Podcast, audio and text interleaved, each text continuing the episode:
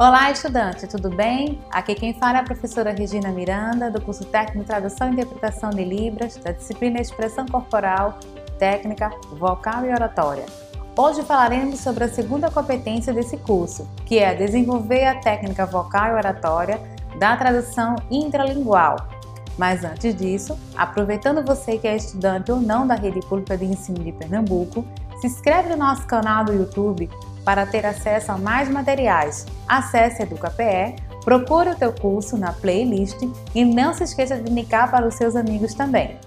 Te convido para juntos estudarmos sobre como trabalharmos os componentes prosódios da língua portuguesa para a língua de sinais, que é Libras, a definição da tradução intralingual, as variações linguísticas e vou te explicar como foi que surgiu o termo sociolinguístico.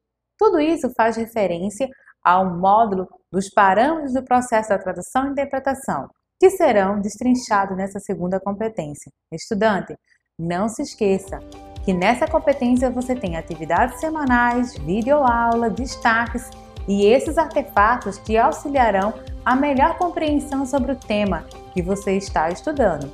E se houver alguma dúvida, estarei na página do AVA te aguardando para esclarecer. Agora dê continuidade ao tema dessa competência Bons estudos, até breve, um forte abraço!